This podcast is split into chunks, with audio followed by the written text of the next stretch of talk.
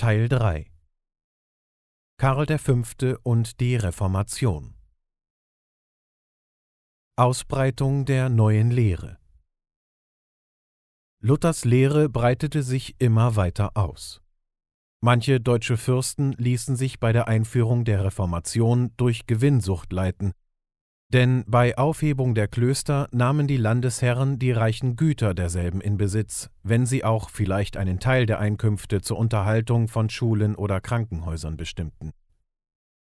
Begünstigt wurde die Ausbreitung der Reformation dadurch, dass zwischen Karl V. und dem Papst Streitigkeiten bestanden. Und dass der Kaiser wegen seiner vielen Kriege mit den Franzosen und Türken lange Zeit von Deutschland abwesend war. So wurde bald der größte Teil Deutschlands evangelisch. Die mächtigsten Anhänger der Reformation waren der Kurfürst Johann Friedrich von Sachsen und der Landgraf Philipp von Hessen. Fortgang der Reformation bis zum Nürnberger Religionsfrieden. Im Jahre 1529 fand ein Reichstag in Speyer statt, zu dem Kaiser Karl V. aber nicht selbst erschien. Hier wurden alle weiteren Neuerungen verboten. Dagegen erhoben sechs Fürsten und vierzehn Reichsstädte Widerspruch, sie protestierten. Von dieser Zeit an nannte man die Evangelischen auch Protestanten. Im folgenden Jahre kam der Kaiser selbst nach Deutschland und berief einen neuen Reichstag nach Augsburg, um die kirchlichen Fragen zu regeln. Die protestantischen Stände überreichten dem Reichstage eine von Melanchthon verfasste Schrift, die Augsburgische Konfession in der die wichtigsten Lehren der Reformation in 28 Artikeln zusammengestellt waren. Der Kaiser ließ von katholischen Gelehrten eine Entgegnung anfertigen, auf die die Protestanten wieder mit einer Verteidigungsschrift antworteten.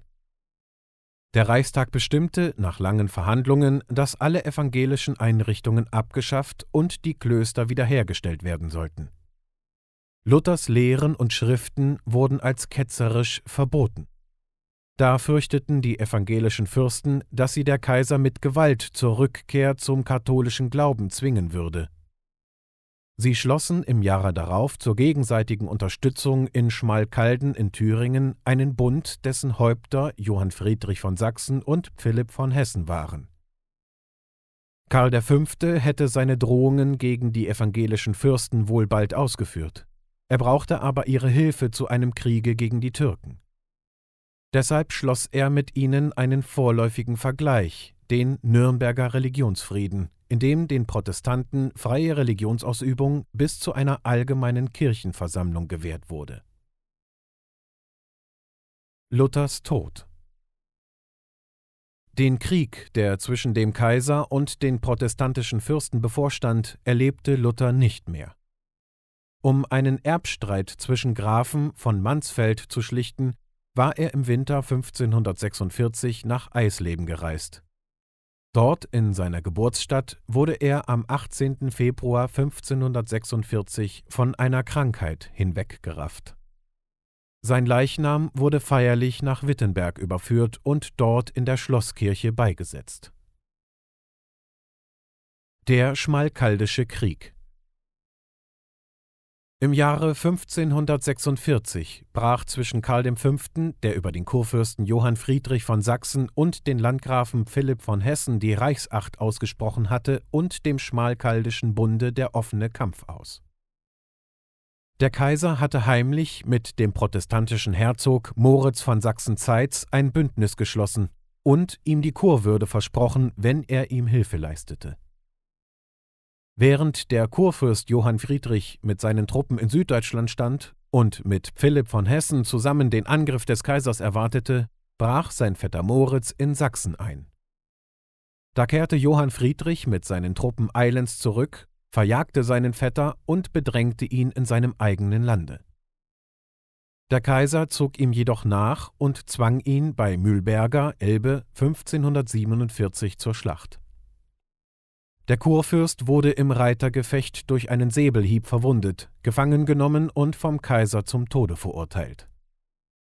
Um sein Leben zu retten, musste er die Kurwürde mit dem Kreise Wittenberg an seinen Vetter Moritz abtreten. Er behielt nur die sächsischen Herzogtümer Weimar, Eisenach, Gotha und so weiter, wo seine Nachkommen jetzt noch regieren. Philipp von Hessen unterwarf sich bald darauf dem Kaiser freiwillig. Er erbat kniend Karls V. Verzeihung, wurde aber noch am Abende desselben Tages von dem Feldherrn des Kaisers, dem gefürchteten Herzog Alba, gefangen gesetzt. Der Augsburger Religionsfriede Moritz von Sachsen war ungehalten darüber, dass Karl V. den Landgrafen Philipp von Hessen, seinen Schwiegervater, in strenger Haft hielt. Auch fürchtete er wohl, dass der Kaiser gar zu mächtig werden könnte. Nachdem er an das Ziel seiner Wünsche gelangt und Kurfürst geworden war, fiel er vom Kaiser wieder ab. Er schloss heimlich einen Bund mit dem Könige von Frankreich und versprach diesem als Lohn für seine Hilfe die drei lothringischen Städte Metz, Toul und Verdun. Diese sind im Verlaufe des Kampfes auch in den Besitz der Franzosen gekommen. 1552. Unvermutet rückte Moritz gegen Innsbruck und hätte den Kaiser, der dort gichtkrank daniederlag, beinahe gefangen genommen. Karl V. musste die Forderungen, die Moritz an ihn stellte, bewilligen. Philipp von Hessen wurde freigelassen.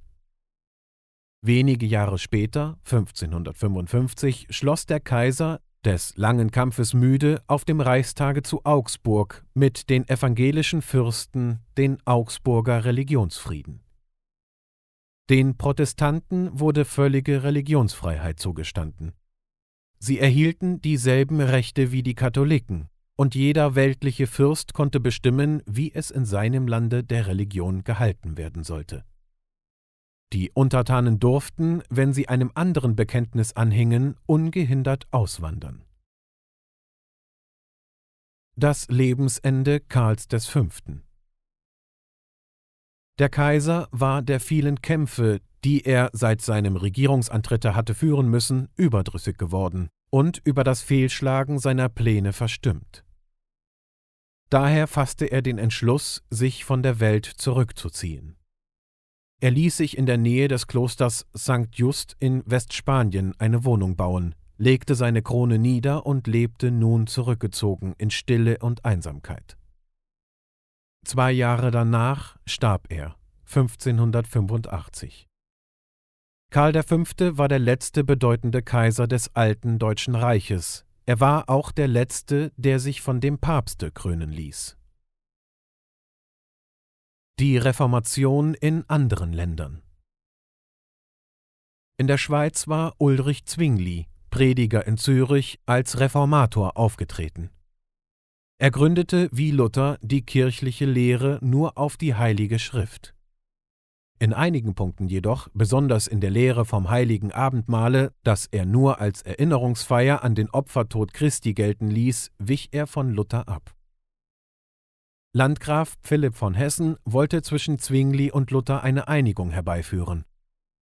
Auf seine Veranlassung trafen sich daher beide Reformatoren zu einem Religionsgespräche in Marburg. Wegen der Abendmahlslehre konnten sie sich aber nicht verständigen. Als einige Jahre danach zwischen den reformierten und den katholisch gebliebenen Kantonen der Schweiz ein Krieg ausbrach, fiel Zwingli im Kampfe 1531.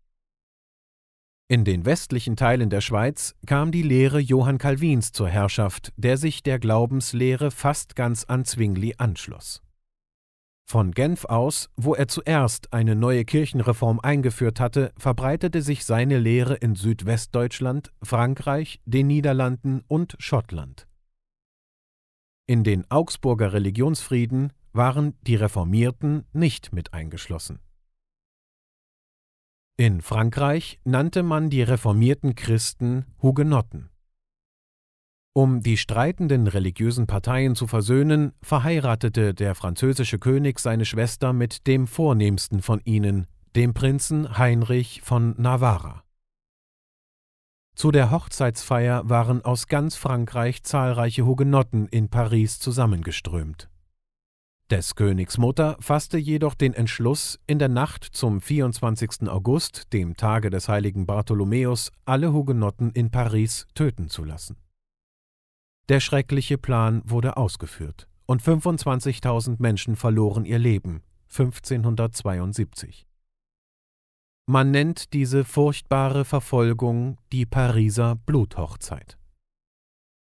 Als Heinrich später König von Frankreich wurde, nahm er zwar den katholischen Glauben an, gab aber 1598 das Edikt von Nantes. Durch dieses Gesetz wurde den Hugenotten freie Religionsausübung und gleiches Recht mit den Katholiken zugestanden. In den Niederlanden suchte der Sohn Karls V. durch Errichtung neuer Bistümer und durch strenge Gerichte die Ausbreitung der Reformation zu verhindern. Als Herzog Alba, den er dorthin sandte, viele Anhänger der neuen Lehre hinrichten ließ, brach ein allgemeiner Aufstand aus, und unter der Führung des Prinzen Wilhelm von Oranien erstritt sich die nordöstliche Hälfte der Niederlande Freiheit des Glaubens und Unabhängigkeit. Auch England, Dänemark, Schweden und Norwegen fielen von der katholischen Kirche ab